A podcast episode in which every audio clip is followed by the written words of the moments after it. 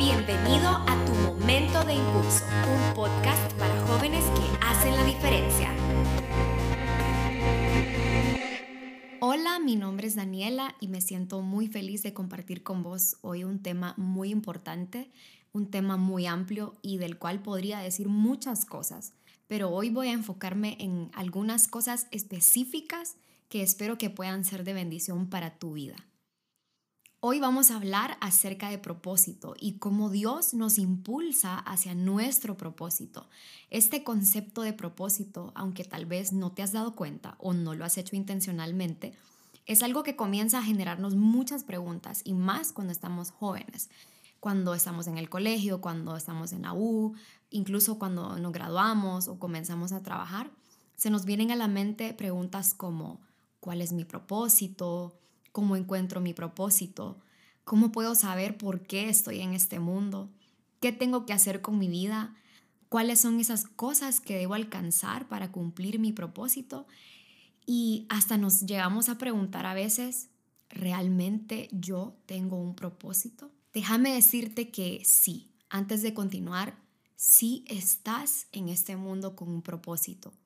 Por ahí escuché a un pastor decir algo que me gustó mucho y se me quedó grabado. Y es que tal vez para tus papás fuiste una sorpresa o hasta un accidente, pero sabes que para Dios no fuiste una sorpresa ni un accidente. Él te conoció y te vio mucho antes de que nacieras. Yo no sé si has luchado con esta sensación de que viniste al mundo sin un propósito. Puedo asegurarte que los hijos de Dios tenemos un propósito, una razón de ser, un objetivo que alcanzar y muchas cosas por las que vivir. En Efesios 2.10 nos dice que somos la obra maestra de Dios. Él nos creó de nuevo en Cristo Jesús a fin de que hagamos las cosas buenas que preparó para nosotros tiempo atrás.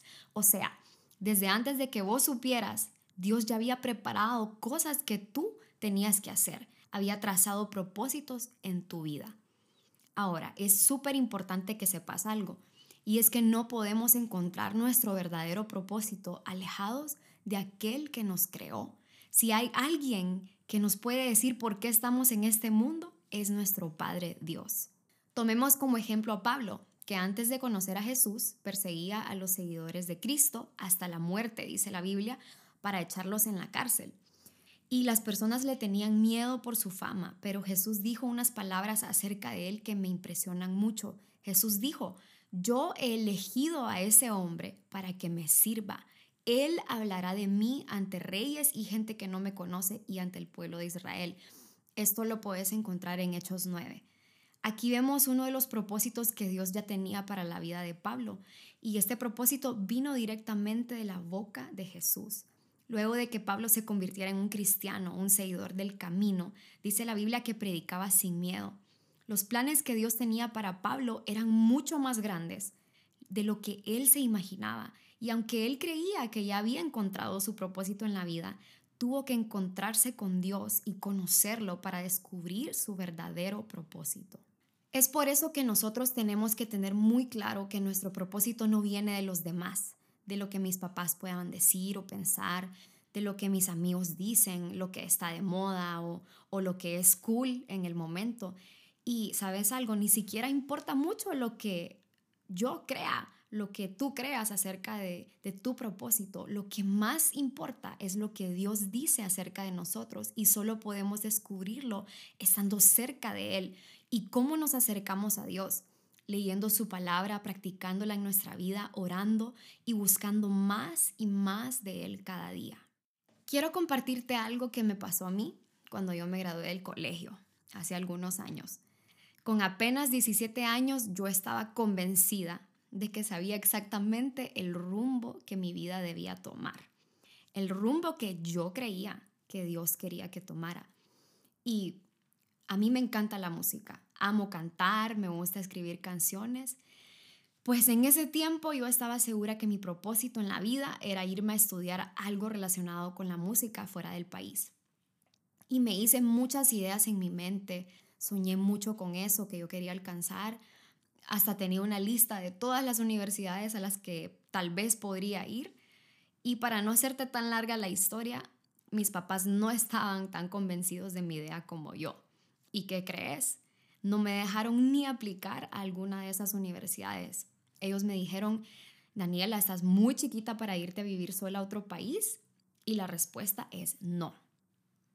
Créeme que esto fue súper chocante para mí. ¿Y cómo crees que me sentí? Frustrada, decepcionada, triste. Y el pensamiento que estaba en mi mente en ese momento fue, si yo no me voy del país y hago esto, Dios nunca me va a usar en la música, nunca voy a poder alcanzar el propósito de Dios en mi vida, nunca voy a hacer nada importante con mi vida, nunca voy a ser nadie importante. Wow, yo no sé si vos te has sentido así en algún momento, pero yo recuerdo muy bien esos pensamientos y de verdad que no era nada bonito no fue fácil aceptar la realidad porque yo me había hecho una idea en mi mente totalmente diferente de cómo yo me imaginaba el futuro. Pero sabes que hoy puedo contarte varias lecciones que aprendí de esa experiencia. La primera es que como nos dice la Biblia, los pensamientos de Dios no necesariamente son nuestros pensamientos, porque los de Dios son más altos. Así que si las cosas no están saliendo como esperabas, tranquilo, tranquila, Ora y confía que Dios tiene pensamientos de bien para tu vida. A veces somos tan tercos que queremos que Dios haga las cosas a mi manera, a nuestra manera. Y déjame decirte que definitivamente Dios no trabaja de esa forma, no funciona así. La segunda lección que aprendí fue que no lo sabía todo. Hasta ese momento yo creía tener todo resuelto para los siguientes cinco años de mi vida, pero tuve que entender que no podía ser sabia en mi propia opinión, sino que tenía que aprender a confiar en Dios y pedirle a Él realmente que me ayudara a entender cuál era su voluntad para mi vida. La tercera lección que aprendí fue una que atesoró mucho en mi corazón, y es que donde sea que vos estés y hagas lo que hagas, Dios puede usarte y tiene un propósito para vos ahí. No necesitas un título importante en una iglesia o en un trabajo para que Dios te use, ni ocupas estar a kilómetros de tu país. Creo que a Dios le importa mucho más la actitud de nuestro corazón que nuestros talentos, nuestras ideas, nuestros logros o nuestras virtudes. Así que en ese momento tuve que rendirme en humildad a Él y aceptar que no se trataba solo de mí y de lo que yo quería alcanzar, sino de, de lo que Dios quería hacer en mi vida. Y a veces relacionamos el propósito solo con cosas espirituales, y de verdad que yo admiro y respeto mucho a las personas que Dios elige para que sean predicadores o misioneros. Y creo que tal vez muchos de los que van a escuchar este podcast tienen ese llamado especial en sus vidas. Pero también sé que Dios puede usarte de cualquier forma para su gloria, no importa si sos un estudiante, si sos doctor, si sos ingeniero, maestro, una mamá joven, un presentador de televisión, un periodista un fotógrafo incluso si no tenés un título universitario. Dios no se limita por esas cosas. Él usa a quien quiere y a cada uno de nosotros nos ha dado talentos, pasiones, personalidades diferentes para llevar su mensaje de salvación a muchos tipos de personas. En la temporada de tu vida que estés viviendo ahorita, Dios puede usarte. Así que hoy, no sé si después de todo esto que te he dicho, te estás preguntando, ok, pero ¿cómo puedo saber cuál es el propósito específico de Dios para mi vida? Yo te puedo asegurar que uno de los propósitos más grandes que tenemos todos como hijos de Dios es amar a Dios por sobre todas las cosas, conocerlo, adorarlo con nuestras vidas, honrarlo. Eso es lo primero y lo más importante que nuestro corazón debe buscar. Amar a las personas como a nosotros mismos y una manera de amarlas es siendo un verdadero ejemplo del amor de Jesús para ellos, compartiéndoles la palabra para que también conozcan a ese Jesús maravilloso que cambió nuestra vida. Y sé que Dios te ha dado talentos y sueños específicos de cosas que te gustaría lograr. Así que mi consejo para vos es el siguiente, que ores mucho, le pidas a Dios que te hable, que te muestre su plan para tu vida que leas la Biblia, mantengas, te mantengas en la palabra de Dios para cada decisión y cada anhelo que hay en tu corazón.